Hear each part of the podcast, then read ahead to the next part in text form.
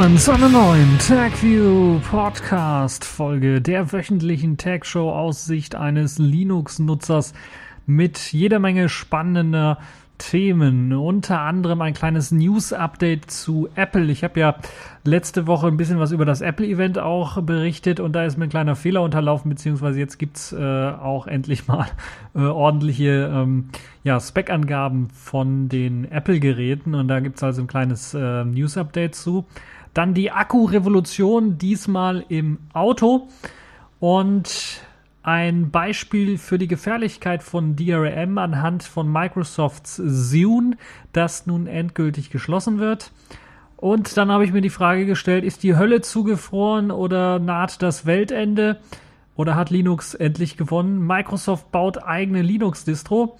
Und dann haben wir noch ein bisschen Kategorien der Woche, Netzpolitik, ein bisschen ähm, was zur Selektorenliste der NSA und dem BND und die Pfeife der Woche diesmal VX Works oder doch D-Link. Also ich konnte mich nicht so richtig entscheiden, weil ähm, beide wirklich richtig versagt haben. Und dann noch Sailfish der Woche mit Sailfish Utilities. Fangen wir dann aber zunächst einmal an mit dem kleinen äh, Apple News äh, Update zu äh, den äh, Specs von den neuen iPhones zum Beispiel, denn dort hatte ich ja fälschlicherweise behauptet, dass da immer noch ein Gigabyte RAM eingebaut ist. Nun hat sich ein findiger oder ja sehr nützlicher Entwickler doch dann mal rangetan, die neue, ich glaube Xcode heißt die Entwicklungsumgebung äh, mal zu untersuchen oder zumindest zu, ähm, in die ähm, Beschreibung reinzuschauen für Entwickler und dort hat er dann gemerkt, okay, beide iPhone 6s 6S, also das 6S und das 6S Plus sollen mit 2 GB Arbeitsspeicher ausgestattet daherkommen. Das ist schon mal ähm, gar nicht so schlecht, würde ich sagen. Soll, sollen auch äh, GDDR4 RAM-Chips verbaut sein, die dann weniger Strom verbrauchen sollen. Und das ist auf jeden Fall, äh, ich glaube, Apple hat seit dem iPhone 5 immer ein Gigabyte Arbeitsspeicher in ihre Geräte reingepackt, auch in den iPhone 6 äh, Versionen 6 und 6 Plus ist nur ein Gigabyte Arbeitsspeicher verbaut. Das heißt, das ist dann doch schon ein etwas größeres RAM-Update und wir können damit rechnen, dass diese 2 Gigabyte RAM dann wahrscheinlich in Zukunft Standard sein werden bei neuen iPhones. Ja, äh, bestätigt wurde durch eben diesen Entwickler auch, dass 4 GB RAM im iPad Pro verbaut sind. Also dort hat man dann auch ordentlich was fürs Arbeiten. Also das ist das kleine Apple RAM Update, was ich so nachschieben möchte, um nicht äh, gänzlich äh, falsch zu liegen. Auch für die Leute, die vielleicht sich nicht äh, so ein bisschen mit Apple auskennen und äh, die sich auf mich verlassen, wenn sie äh, anderen Leuten was über Apple erzählen. Obacht, äh, die neuen iPhones haben 2 GB RAM. So, äh, kommen wir jetzt wieder zu einer neuen Akku-Revolution. Da könnten jetzt einige mal wieder äh, rufen. Oh nein, nicht du schon wieder weil es schon wieder eine Akkurevolution ist, die ausgerufen wurde. Aber keine Angst, es ist keine ja wirklich brandneue Akkurevolution, weil es beruht im Grunde auf der Technik, die ich beim letzten Mal auch vorgestellt habe, dass man anstatt Flüssigakkus Festakkus verbaut. Äh, und äh, frisch von der IAA 2015 kommt jetzt diese News, die Bosch äh, herausgegeben hat, denn sie haben an einer neuen äh, Lithium-Batterietechnik äh, doch gearbeitet und die auch dann schon gezeigt dort. Und es soll die Reichweite von Elektroautos vor allen Dingen dann verdoppeln. Und das ist halt eben die Sache, wo ich dann sage, okay, das ist jetzt nicht ein Forschungsinstitut oder eine kleine Firma, die da eine Revolution verspricht, sondern das ist jetzt schon eine Firma, die äh, was konkret fürs Auto macht, die auch konkret schon Sachen fürs Auto ähm, gemacht hat äh, sind ja, Bosch ist ja auch bekannt dafür, dass sie Elektrobatterien oder Batterien oder Akkus im Grunde für die Elektroautos äh, bauen und an die verschiedenen Hersteller verteilen. Also die wissen, was sie tun und dass die dann halt schon mal was gezeigt haben, was eben äh, dann ähm, den die Reichweite von Elektroautos verdoppeln soll, das ist schon mal ein sehr guter Hinweis darauf, dass wir damit rechnen können, dass wir in den nächsten zwei, drei Jahren dann diese Akkutechnologie tatsächlich auch in einer Marktreife sehen werden. Ob äh, unbedingt bei Handys oder bei anderen Geräten, die äh, mobil herumgetragen werden können und äh, die man dann äh, mit Akkus versorgen soll, das weiß ich noch nicht, aber zumindestens bei Elektroautos werden wir das mit Sicherheit dann sehen. Wobei natürlich die auch irgendwie spärlich bese besät sind und man davon wenig bisher im Straßenverkehr so gesehen hat und man eigentlich immer drauf schaut, wenn da mal eins vorbeifährt, äh, BMW i3 oder Nissan Leaf oder sowas, dann, oh, guck mal, ein Elektroauto. Und dann hört man ganz genau hin, ob man das Motorengeräusch hört und solche Geschichten halt, weil man halt äh, doch etwas eher fasziniert ist davon, äh, dass man sowas wirklich in freier Wildbahn mal sieht.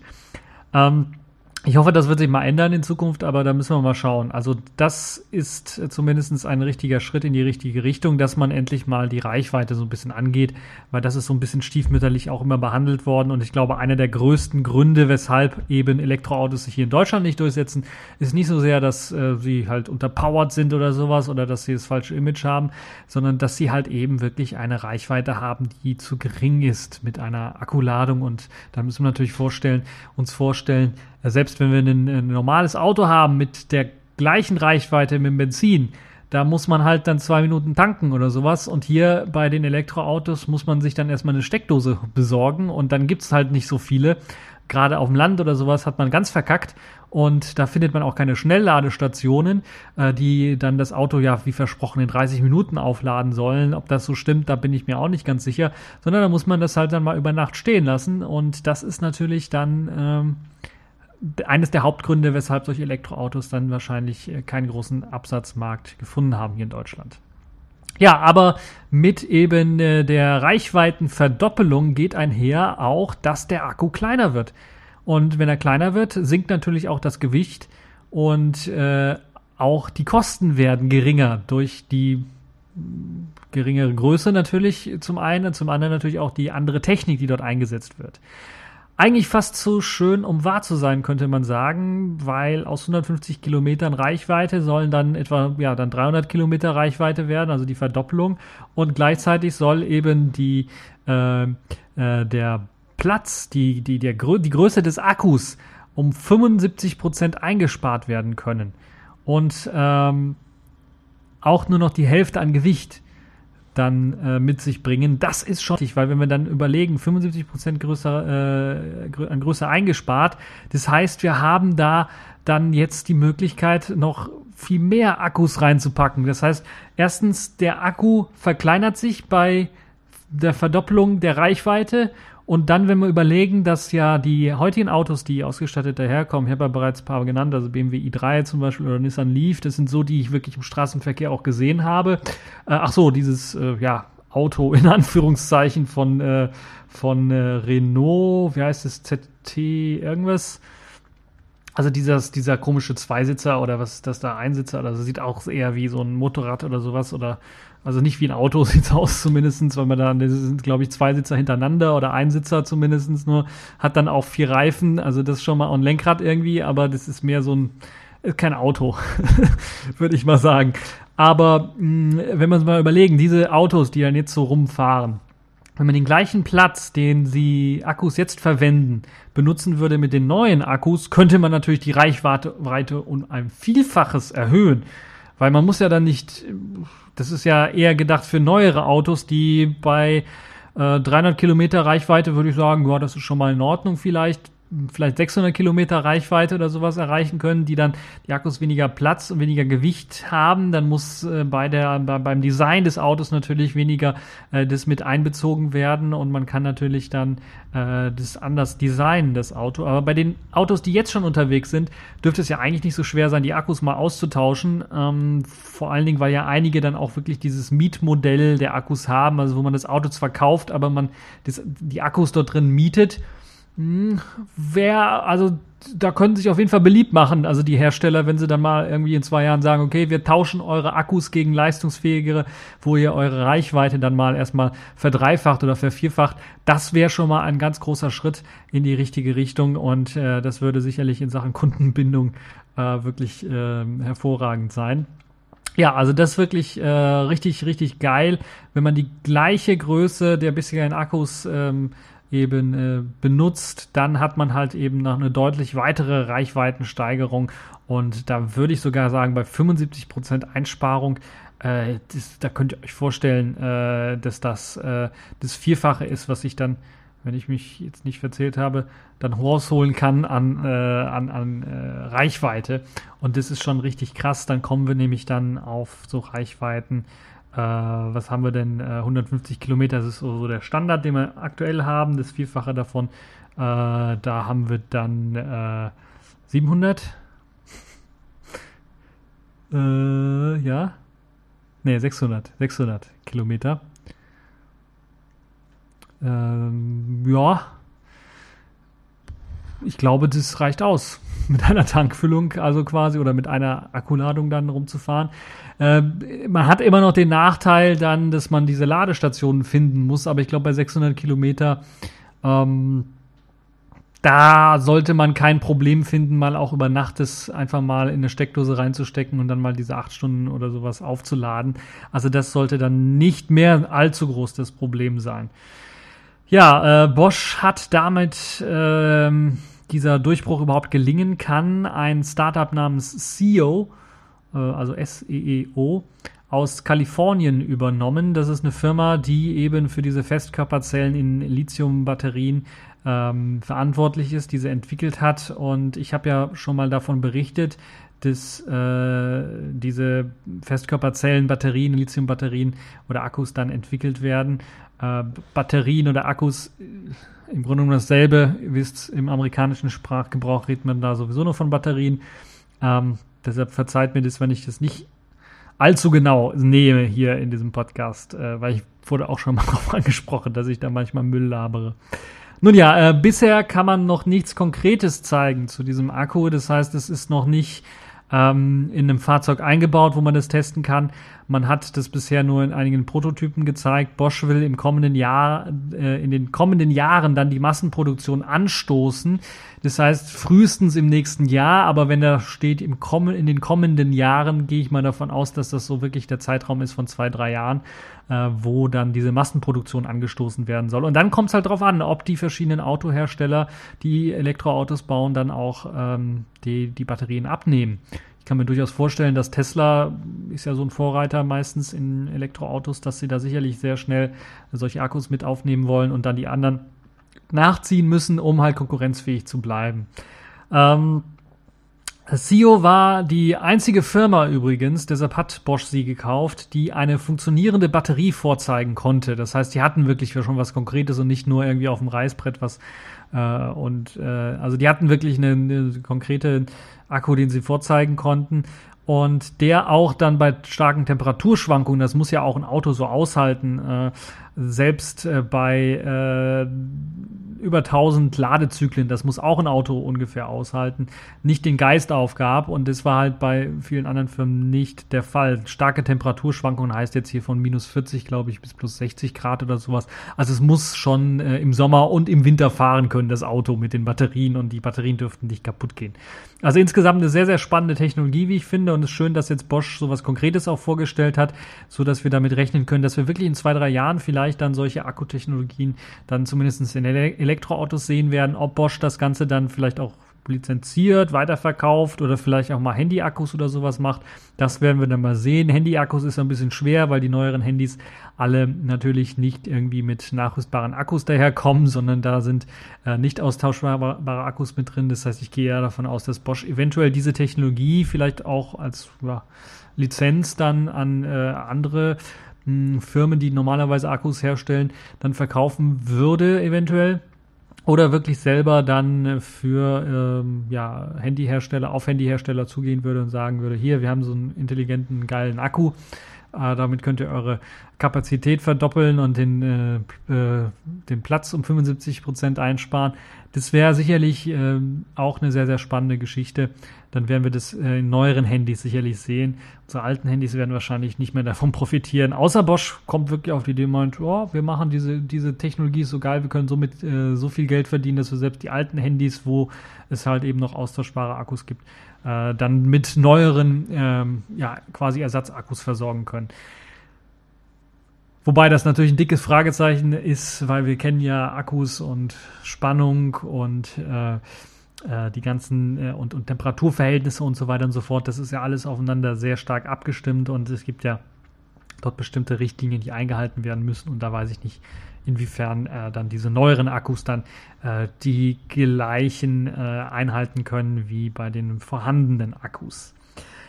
Ja, kommen wir zu einem weiteren Thema. Das ist ein abschreckendes Beispiel, Thema, was ich jetzt gewählt habe für die Gefährlichkeit von DRM, von Digital Rights Management oder wie Richard Stallman zu sagen pflegt, Digital Restrictions Management. In dem Fall ist es wirklich eine Restriktion, denn es geht um Microsoft und den Microsoft Zune-Dienst. Ihr könnt euch eventuell erinnern, was Zune war die Jüngeren unter euch vielleicht nicht. Zune war der Versuch von Microsoft, die iPods anzugreifen, damals von, ich glaube, vor fünf Jahren oder ungefähr müsste das so sein. Hm, oder sogar noch länger her nein, ist noch länger her, glaube ich, acht Jahre oder sowas her. Also die MP3-Player, die Audio-Player, die waren damals sehr beliebt und äh, damals hatte man noch nicht in seinem Smartphone äh, einen MP3-Player mit drin, sondern hat dann wirklich ein normales Handy rumgetragen mit T9-Tastatur und ein äh, MP3-Player, so nannte der sich, oder ein Audio-Player wo man dann halt Musik abspielen konnte. Das habe ich damals auch gemacht und es gab halt damals die iPods. Apple war da sehr mh, mm, bekannt für als einer der Vorreiter, was das angeht und ähm, äh, vor allem einer, der, der dann auch Musik verkaufen konnte. Und dann wurde natürlich auch der iTunes Store sehr beliebt. Und Microsoft hat so versucht, so ein bisschen das Ganze anzugreifen. Deswegen, ich glaube, ein Jahr oder zwei Jahre später mit dem Zune, ein interessanter Musikplayer, der halt nicht nur Musik, sondern auch Videos abspielen konnte und mit einer inter interessanten, ja, damals sehr interessanten Bedienoberfläche daherkam. Äh, die Bedienoberfläche, die wird man, oder viele der Bedienelemente werden Windows Phone-Nutzer kennen, weil sie identisch sind. Ähm, also eine Kacheloberfläche und die Untermenüs und äh, ja, das äh, wird einem bekannt vorkommen. In dem verlinkten Artikel kann man auch ein Video dazu sehen. Da äh, wird der Zune Player getestet. Da könnt ihr euch das auch mal anschauen. Ja, es gibt auch ähm, diesen Store, wo man eben Musik sich beziehen konnte. Und der war oder ist immer noch offen. Und das Problem ist halt nur, dass dort sich äh, DRM-geschützte Musik befindet. Das heißt, ähm, mit einem, mit einer Lizenz ausgelöst, äh, äh, mitgelieferten äh, Musik. Das heißt, im Grunde genommen ladet ihr euch die Musik runter und müsst dann die passende Lizenz haben, um die Musik abspielen zu können. Das geht auch immer noch. Ihr könnt also immer noch Musik auch, glaube ich, kaufen. Aber nun hat Microsoft angekündigt, dass dieser Dienst eingestellt wird für November 2015. Also im November 2015 ist äh, Schicht im Schacht. Das heißt aber auch, dass wenn ihr die Lizenz zum Anhören der Musik noch nicht runtergeladen habt, habt ihr verkackt, weil dann habt ihr keine Möglichkeit mehr, die Musik abzuspielen. Jeder, der also diese DRM-geschützte Musik äh, hat, der muss dann damit rechnen, dass seine Musik in Zukunft nicht erneut heruntergeladen werden kann, beziehungsweise dessen Lizenz nicht erneut heruntergeladen werden kann, so dass selbst wenn ihr mal ein Windows neu installiert oder was für ein, wenn ihr noch einen Zoom-Player habt, den irgendwie neu aufspielt oder was auch immer, damit macht und die Lizenz nicht mehr verfügbar ist, dann habt ihr keine Möglichkeit, eure Musiksammlung mehr abzuspielen. Im schlimmsten Fall bedeutet das halt eben nach einer Neuinstallation, dass man keine Musik mehr abhören, äh, abspielen kann, die man eben aus dem Zune Store sich äh, runtergeladen hat. Da der Zune-Dienst hier in Deutschland ja nicht so sehr verbreitet war, beziehungsweise der Player erst gar nicht verkauft worden ist, äh, es trotzdem aber doch einige Händler gab und auch wirklich Leute gab, die das bei eBay verkauft haben und sich einige wirklich den Player, also die daran geglaubt haben, sich den Player gekauft haben, neugierig natürlich auch waren und wohl auch irgendwie Musik erworben haben, sollte man halt eben ganz genau hinschauen, äh, wenn ihr auf einer Platte noch solche Musik habt, die ihr aus dem Zune äh, aus dem Zune Store habt, solltet ihr da tunlichst äh, schauen, dass ihr alle mal anklickt, äh, dass die abspielen, dass ihr die Lizenzen dafür runtergeladen habt und dass ihr das dann irgendwie sichern könnt. Ich weiß nicht, wie das möglich ist zu sichern. Es, äh, aber ich gehe davon aus, dass das irgendeine Lizenzdatei oder irgendwelche Lizenzdateien sind oder Re Registry-Einträge, die man da sichern kann in, in Windows. Ähm, äh, unter Linux, glaube ich, kann, konnte man das sowieso nie abspielen und unter macOS 10 bin ich mir auch nicht sicher, ob man das abspielen konnte. Ähm, aber ganz deutlich ist das ein Beispiel dafür, was so gefährlich ist an DRM. Das ist jetzt ein Beispiel für Musik und das wird sicherlich nicht viele hier in Deutschland treffen, aber trotzdem ist es, glaube ich, ein abschreckendes Beispiel. Stellt euch mal vor, ihr ladet euch Musik irgendwo runter und äh, in zwei Jahren oder sowas macht der Dienst, wo ihr euch eure Musiksammlung zusammengestellt habt und runtergeladen habt, äh, einfach Schicht im Schacht, Ende Gelände. Also der, der macht Pleite oder der ist äh, nicht mehr in der Lage, die Server zu bezahlen oder was auch immer. Und dann äh, ist die ganze Musik DRM geschützt. Das heißt, ihr braucht eine Lizenz dafür, äh, um die abspielen zu können. Und äh, wenn ihr die nicht mehr habt, könnt ihr die Musik nicht mehr abspielen. Das heißt, selbst wenn ihr Musik kauft in dem Store, ist es im Grunde genommen nicht mehr eure Musik, sondern ihr habt im Grunde genommen nur ähm, ja, die Daten gekauft und eine Lizenz zum Abspielen der Daten gekauft. Aber die Lizenz zum Abspielen kann halt eben ablaufen, wenn die Firma, die die Lizenz ausgibt, pleite macht oder dicht macht oder die Lizenz nicht mehr ausgibt, so dass ihr dann, wenn ihr die Lizenz einmal gelöscht habt, nie mehr wiederbekommt, äh, obwohl ihr das Stück gekauft habt. Und das zeigt nochmal die Gefährlichkeit von DRM. Das ist jetzt ähm, im Musikbereich so. Im Musikbereich gibt es ja Gott sei Dank äh, immer weniger DRM-geschützte Musik, sondern da ist halt wirklich, hat sich das durchgesetzt, dass man auch nicht DRM-geschützte Musik ähm, kaufen kann. Und das ist sehr schön. Aber im Videobereich ist das, sieht das ganz anders aus. Die ganzen Mediatheken, die man so kennt, also was heißt Mediatheken, sondern die ganzen Streaming-Plattformen, die man so kennt, die heutzutage noch existieren, ähm, Streaming heißt ja im Grunde genommen, ich streame das Ganze nur und habe dann die Lizenz zum einmal abspielen, dreimal abspielen oder sowas. Das ist natürlich eine schöne Lösung. Aber es gibt natürlich bei diesen Streaming-Plattformen auch die Möglichkeit, äh, dann einen Film, den man besonders mag, dann auch herunterzuladen. Also nicht nur zu streamen, sondern komplett auf die Platte runterzuladen, dann im Grunde genommen anzugucken, wann man will. Das funktioniert aber auch mit DRM und das wann man will, hängt eben dann auch davon ab, ob die Firma noch existiert.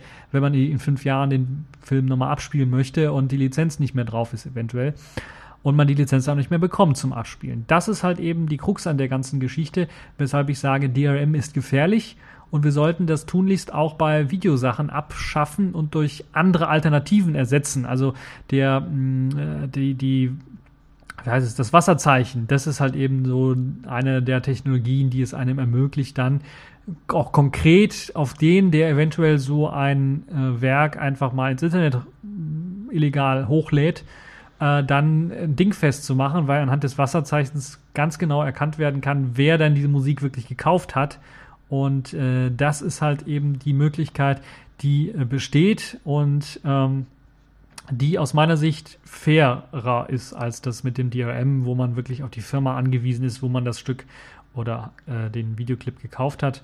Äh, und das ist natürlich dann sehr ärgerlich, wenn dann die Firma pleite macht und man die Musik oder den Videoclip nicht mehr abspielen kann. Also DRM ist gefährlich und äh, das ist das beste Beispiel dafür, was passieren kann, wenn ihr wirklich weiterhin auf DRM setzt und weshalb man das irgendwie vermeiden sollte und vielleicht auch die Dienste pushen sollte, die exklusiv dann oder extra auch DRM-freien Content anbieten, den vielleicht vermehrt kaufen, sodass äh, dort äh, klar wird der Industrie, dass dort ein vermehrtes Interesse besteht. Ich weiß, das ist bei Videos sehr, sehr schwer beziehungsweise unmöglich, aber trotzdem sollte man äh, vielleicht mal eine E-Mail schreiben und äh, vielleicht mal äh, ein bisschen Druck machen, weil das schadet nie, weil das äh, Ärgerlichste ist wirklich, wenn man wirklich solche Momente dann äh, ähm, hat, wo man äh, dann fluchen möchte und eigentlich die Fernbedienung in den Fernseher rammen möchte, wenn auf einmal sein Lieblingsfilm, den man gerade anschauen möchte, nicht funktioniert, weil man eben keine Lizenz mehr dafür hat und die Firma pleite ist. Ja, äh, kommen, zu, kommen wir zu einem weiteren Thema, was auch im entferntesten Sinne was damit zu tun hat, würde ich mal sagen. Ich habe mir die Frage gestellt, ist die Hölle gerade wieder zugefroren? Nach Duke Nukem Forever? Nach GNU Hurt? Da muss das Weltende sehr nahe stehen, denn Microsoft baut jetzt eine eigene Linux-Distro. Und ja, es ist wirklich beinahe schon historisch, würde ich mal fast schon behaupten. Mir fällt der Spruch an von Linus Torvalds, der gemeint hat, wenn Microsoft Software für Linux schreibt, dann haben wir gewonnen. Und jetzt schreibt Microsoft nicht nur Software für Linux, weil das haben sie, glaube ich, schon gemacht. Zumindest in kleineren äh, Dosen. Sondern jetzt kommt Microsoft sogar mit einer eigenen Linux-Distro daher. Dann haben wir noch doppelt und dreifach gewonnen, würde ich mal fast schon sagen. Microsoft war, bastelt wirklich an einer eigenen Linux-Distro, beziehungsweise hat schon einige fertiggestellt äh, und das jahrelange bis aufs Blut gegen Linux vorgegangen ähm, ist, das ist jetzt irgendwie Schnee von gestern. Jetzt bastelt man selber an einer Linux-Distro. Hauptaugenmerk liegt momentan natürlich ähm, nicht auf einem Desktop-System. Sie wollen keine eigene Konkurrenz haben, sondern es liegt äh, in Sachen Netzwerk. Ähm, und dabei besonders äh, auf Switches, die Microsoft mit eben ihrer eigenen Distro betreiben will. Es ist eine der wichtigsten Komponenten der Microsoft Azure Cloud oder Azure Cloud, je nachdem, wie man es aussprechen möchte, aber ich spreche es mal Azure Cloud aus.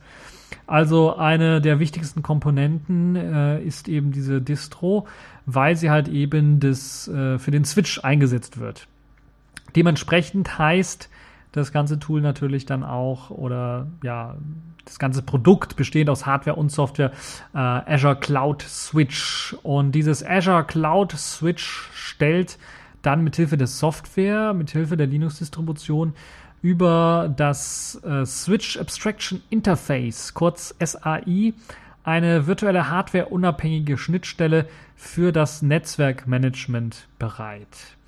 Ja, also ein Switch, den Microsoft extra für, weil halt eben viel geswitcht werden muss bei solchen äh, Cloud-Diensten und dem Azure-Dienst, äh, dann natürlich das Ganze schnell mit kurzer Latenz und so weiter funktionieren soll und dann so ein Windows einfach nicht für geeignet ist, muss man ganz ehrlich sagen. Da ist natürlich so ein Linux besser und das hat Microsoft jetzt auch erkannt und sich dann darauf eingeschossen. Dieses Azure Cloud Switch läuft auf verschiedenen Switches von verschiedenen Firmen. Das sind also Profi-Switches. Das ist jetzt nicht irgendwie sowas, was man sich zu Hause kaufen kann, sondern das ist wirklich was für fürs Rechenzentrum. Mellanox, Broadcom und Cavium Geräte, also Switches werden dort unterstützt. Und die Linux-Distro selber unterstützt die SAI-Implementierung von äh, Broadcom. Es gibt ja mehrere Implementierungen von SAI, ähm, von dem Switch Abstraction Interface. Also da wird Broadcom unterstützt, Dell, Mellanox, Cavium, Barefoot und Metaswitch natürlich und sowie die Netzwerkmanagement-Stack von Microsoft, Dell und Metaswitch. Das also die erste Linux-Distro von Microsoft für Switches, für ihr Azure Cloud Switch. Und äh, mit Sicherheit, glaube ich, eine äh, ja, äh, eine Nachricht, die vielleicht nicht so viel Inhalt beinhaltet oder nicht so spannend ist vom Inhalt her, aber äh, ich glaube, äh, der, der Nachrichtengehalt selber ist wirklich, dass Microsoft jetzt äh, vollkommen aufgegeben hat, irgendwie Linux äh, kaputt zu machen, Linux zu zerstören äh, oder es auszurotten, sondern wirklich dahin gegangen ist und zu sagen, okay, ihr habt gewonnen im Grunde genommen, wir kämpfen nicht mehr gegen euch, äh, sondern wir benutzen euch äh, jetzt auch und profitieren mit euch. Das macht ja Microsoft äh, im ganz großen Stil. Äh, nicht nur bei Azure Cloud Switch, sondern natürlich auch indirekt dadurch, dass sie Android-Lizenzen irgendwie bekommen oder Geld für FAT32-Lizenzen bei Android einziehen. Ähm, äh, ne? Microsoft verdient mit Linux eben jetzt auch Geld. Accepted. Connecting. Complete. System activated. All systems operational.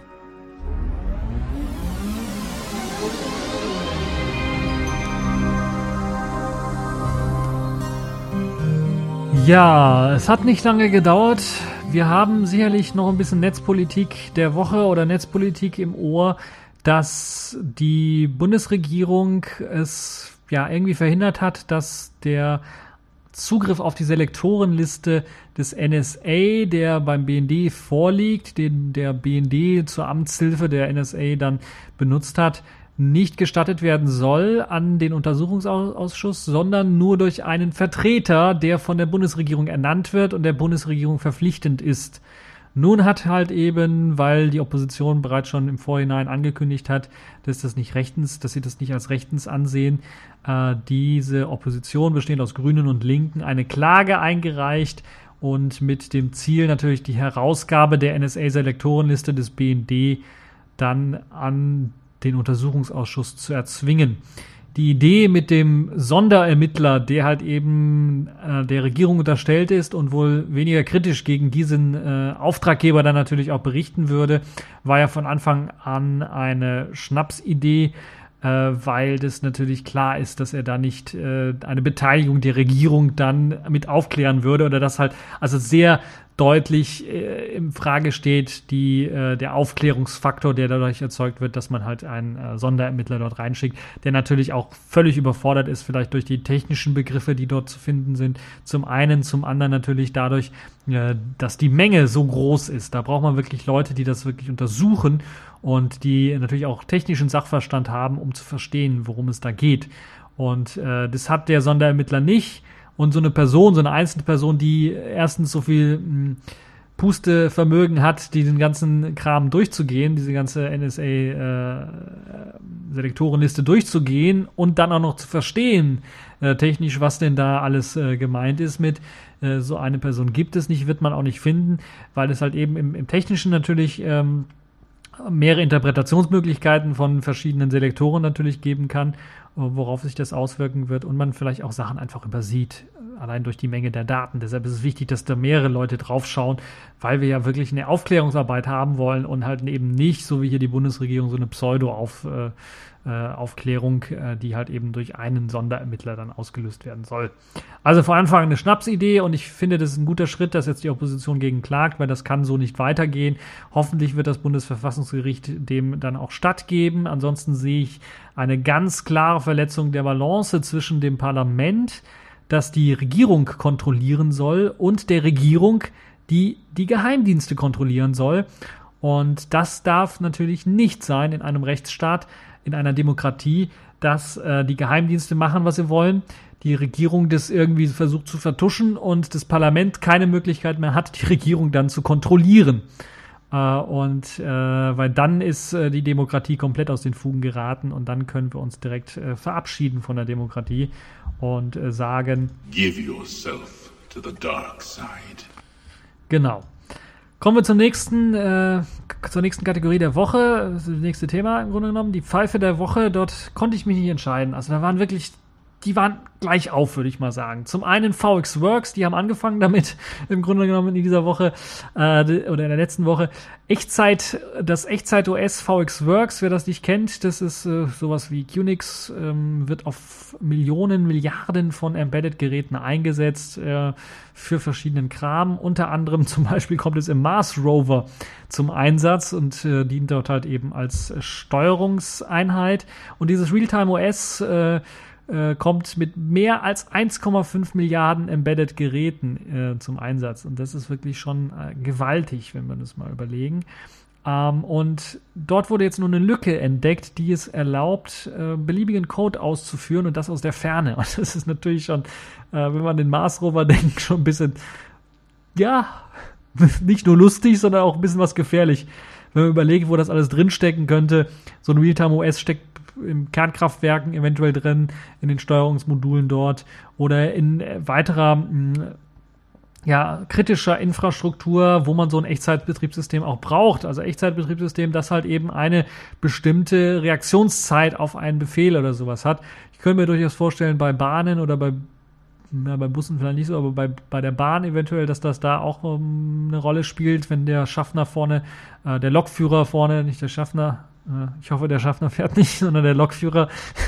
Wenn er da ein paar Knöpfe drückt oder sowas, dann muss halt eben das Ganze reagieren. Erinnert mich ja auch äh, immer noch sehr gerne an die ICEs, glaube ich, sind es, oder ICs, die äh, schon seit Jahren irgendwo auf dem Abstellgleis stehen, weil halt eben das Softwareproblem äh, noch nicht gelöst worden ist. Die Software wurde in Java geschrieben. Ich glaube, da muss ich nicht mehr sagen. Das heißt, äh, so, ein, so ein Befehl, den der, der, der Logführer vorne eingibt, braucht irgendwie zehn Sekunden, bis das irgendwie bei der Log ankommt oder sowas. Das darf natürlich nicht sein. Deshalb benutzt man eigentlich Realtime OSs, äh, Echtzeitsysteme, Echtzeitbetriebssysteme dafür, dass halt eben äh, relativ kurze Antwortzeiten dann oder auch garantierte äh, Antwortzeiten dann kommen. Ja, die äh, Lücke wird wie so oft dadurch ausgelöst, dass man nicht erwartete Daten ähm, reinschreibt irgendwo und die führen dann zu einem Speicherüberlauf, einem Buffer-Overflow, der dann erzeugt wird und äh, mit Hilfe dieses Buffer-Overflows lässt sich dann eine Backdoor installieren und mit Hilfe der Backdoor lässt sich dann einfach aus der Ferne äh, ein Zugriff auf das Gerät, auf, auf das äh, Gerät ähm, herstellen und der Hersteller von diesem VX Works, nämlich Wind River, ich glaube, das ist die Firma, die die MP3-Player damals auch gemacht hat. Also, ähm, oder immer noch macht. Ich weiß es nicht. Ich habe die lange nicht mehr gesehen, aber Wind River äh, ist mir, glaube ich, so bekannt. Der Hersteller arbeitet bereits an einem Patch und will den demnächst veröffentlichen. Beim Mars Rover brauchen wir jetzt keine Angst haben, dass der dann jetzt irgendwie welche Marsmännchen bombardiert oder was auch immer da macht oder eine Disco feiert auf dem Mars. Nee, da brauchen wir keine Angst haben, denn äh, die NASA selber, die Verbindung zum Rover selber ist natürlich ein bisschen was schwieriger herzustellen hier von der Erde von irgendwelchen Hackern, äh, als äh, weil da natürlich auch ein anderes Protokoll verwendet wird und die NASA natürlich äh, das nicht öffentlich macht und das natürlich auch äh, stark gesichert hat. Das heißt, ähm, für die Leute, die Angst haben um den Mars Rover, keine Angst, äh, den werden wir hier nicht aus der Ferne steuern können. Was wir aber aus der Ferne steuern können, ist äh, D-Link-Kameras. Das ist die nächste Pfeife der Woche, wo ich mich wirklich nicht entscheiden konnte, weil das kam dann als zweites äh, raus und das ist wirklich oberpeinlich für die Firma selber. Nämlich D-Link äh, verkauft ja nicht nur irgendwelche Netzwerkkram, sondern auch Netzwerkkameras. Äh, gut, könnte man sagen, auch Netzwerkkram, aber Kameras, also die ans Netzwerk angebunden sind. Und ähm, die setzen sehr stark auf GPL-basierter Software. Das heißt, sie müssen den Quellcode auch freigeben. Das haben sie dann auch ähm, gemäß der GPL gemacht bei ihrem bei ihrer Kamera, Sicherheitskamera DCS 5020L. Und dort hat dann jetzt irgendein Entwickler mal draufgeschaut und dann gesehen, hm, was machen denn diese komischen Keys dort? Und äh, ja, dort sind dann die Private Keys, die zum Signieren der Firmware von D-Link Sachen oder der Software allgemein von D-Link benutzt werden, in dem Quellcode einfach enthalten. Und das ist natürlich ein sehr, sehr starkes Stück. Äh, D-Link veröffentlicht halt eben seit Jahren schon den Quellcode ihrer Firmware, weil sie halt eben GPL benutzen. Und äh, jetzt hat da wohl keiner so richtig hingeschaut bei dieser Kamera. Und das führte eben dazu, dass diese Private Keys zum Signieren der Firmware zum einen natürlich für die Kamera, aber diese Private Keys werden wahrscheinlich auch zum Signieren von anderem Kram benutzt, äh, den D-Link so macht, äh, aufgefunden werden konnte im Quellcode. Und das ist natürlich schlecht. Das sollte da nicht drin sein. Das wäre so, als ob ich meinen GPG äh, Private Key irgendwo veröffentliche. Das ist auch immer schlecht. Ähm, und äh, kann mal passieren. Also mir ist es auch mal passiert, dass äh, in äh, der Neptun-Version äh, das, das Zugangspasswort meiner Dropbox im Browserprofil drin war. Also nicht, dass es sich automatisch angemeldet hätte, sondern es war da irgendwie eingespeichert. Weiß, weiß der Geier warum, aber es kann mal passieren, dass sowas passiert. Aber ähm, äh, ja, das war mir auch peinlich, aber ich bin keine Firma.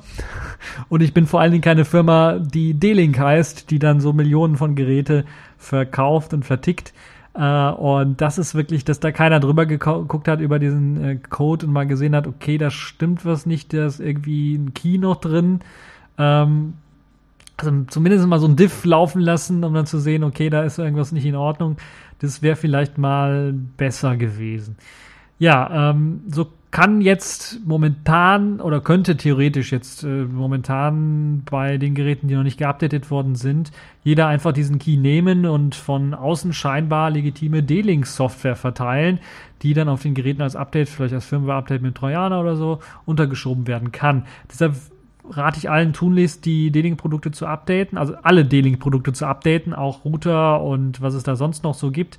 Äh, D-Link hat die Zertifikate nämlich bereits schon zurückgezogen und eine neue Firmware äh, veröffentlicht für seine Kamera natürlich, aber man sollte eventuell auch bei Routern schauen, ob da nicht ein Update rauskommt, dass man da auch neue ein Zertifikatsupdate oder sowas bekommt, dass wirklich auch die alten Zertifikate dann zurückgezogen worden sind und nicht, dass man mit äh, eben noch alten Zertifikaten dann äh, auf dem Router äh, meint, vermeintliche D-Link-Software installieren zu können. Deshalb äh, Obacht, was das angeht. Also D-Link Software Update unbedingt ähm, einspielen oder Firmware Update unbedingt einspielen. Ja, das war die Pfeife der Woche und jetzt sind wir schon fast am Ende. Jetzt kommen wir nämlich zum Sailfish der Woche und äh, ihr hört das auch vielleicht im Hintergrund. Didit, didit, didit. Das war der Wecker, der sagt, äh, die Sendung ist gleich am Ende. Also ich habe jetzt nur ein bestimmtes Zeitlimit mir eingestellt hier für diese Sendung. Äh, und das habe ich jetzt erreicht.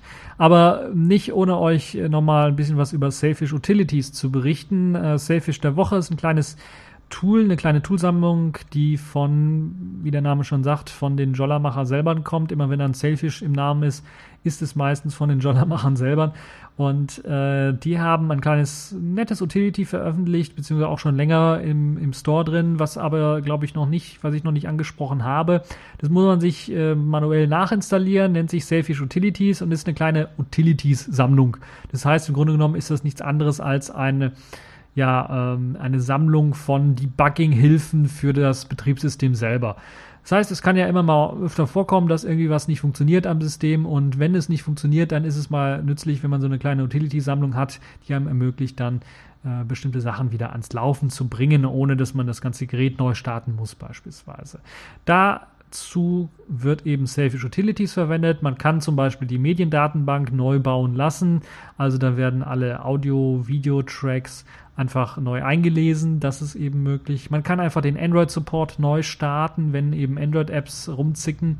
Man hat aber auch die Möglichkeit, so nützliche Sachen, und das ist jetzt neu in der allerneuesten Version, wie die Tastatur, die virtuelle Tastatur neu zu starten, wenn die rumzickt. Äh, das passiert manchmal, wenn man zum Beispiel Custom Keyboards oder sowas verwendet, dass sie dann mal rumzickt oder gar nicht mehr starten möchte. Da gibt es also auch ein Neustart-Tool, das die Tastatur explizit neu startet. Ihr wisst natürlich, wenn ihr Linux benutzt, könnt ihr das alles auf der Kommandozeile machen, aber da ist einfach ein Button in den Einstellungen zu finden, wenn man Selfish Utilities installiert. Das nennt sich Utilities oder zu Deutsch äh, keine Ahnung, wie es zu Deutsch heißt. Tools, ich weiß es nicht. Das ist auch nicht Deutsch. Also da findet man auf jeden Fall so einen kleinen Button in den Einstellungen und da hat man die Möglichkeit, mit einem Klick dann das Ganze oder einem Tab das Ganze dann einfach neu zu starten, was sehr schön ist. Auch die Oberfläche lässt sich neu starten. Das sind so Tricks, die bei den aktuellen Selfish-Versionen äh, benötigt werden, teilweise bei mir zumindest benötigt werden, weil ich immer das Problem habe mit dem Buffer Overflow im, im, im, im Copy und Paste, im Clipboard Manager dann. Äh, das führt dazu, dass irgendwann mal das Clipboard keine neuen Texte aufnehmen möchte und ich benutze dann immer oder habe bisher immer die Konsole benutzt und dann die Oberfläche neu gestartet, weil Tastatur neu starten allein reicht nicht, weil der, das Clipboard in der Oberfläche in, in Lipstick drinsteckt, also im Homescreen quasi drinsteckt. Deshalb muss man den neu starten und da gibt es halt jetzt eben die Möglichkeit, das mit einem Tab in den Selfish Utilities zu machen, muss man also nicht in Terminal reingehen oder so. Ich habe auch gehört, als, als das ist kleiner Tipp, äh, ich kann es noch nicht bestätigen, weil ich das Problem jetzt bei der neuesten Version von Selfish OS, der Vorabversion 1.1.9.28 äh, nicht mehr habe, dass man es auch helfen soll, einfach in die Terminal-App reinzugehen und dort mal einfach irgendwas zu kopieren und einzufügen, weil das irgendwie, keine Ahnung, eine andere Copy- und Paste-Art verwendet oder was auch immer. Ich weiß es nicht, äh, was sie da machen, aber das soll angeblich helfen. Also für die Leute, die das nächste Mal das Problem haben, dass sie nichts mehr kopieren können bei ihrem Selfish OS Device, die wissen, was sie machen sollen. Im schlimmsten Fall halt eben Oberfläche mit Hilfe von Selfish Utilities neu starten. Ja, äh, das war's dann auch schon für diese TechView Podcast Folge. Ich hoffe, sie hat euch gefallen. Sie war diesmal kürzer, weil ich habe doch das letzte Mal so ein bisschen was Schelte bekommen, dass das zu lang ist. Äh, der Weg zur Arbeit, das ist und zurück, das dauert, das, das schaffe ich nicht, den ganzen Podcast zu hören. Hat mir einer geschrieben und dann habe ich gesagt, okay, machen wir das mal ein bisschen was kürzer. Außerdem gab es nicht so viele Themen in dieser Woche, muss ich ganz ehrlich zugeben. Und ich warte ja immer noch auf ein paar andere Themen, die aufschlagen, die so richtig spannend sind. Ähm, und äh, spare mir da so einige Sachen auch noch auf. Nun ja, das war's für diese TechView Podcast Folge. Ich hoffe, sie hat euch gefallen und bis zur nächsten Folge.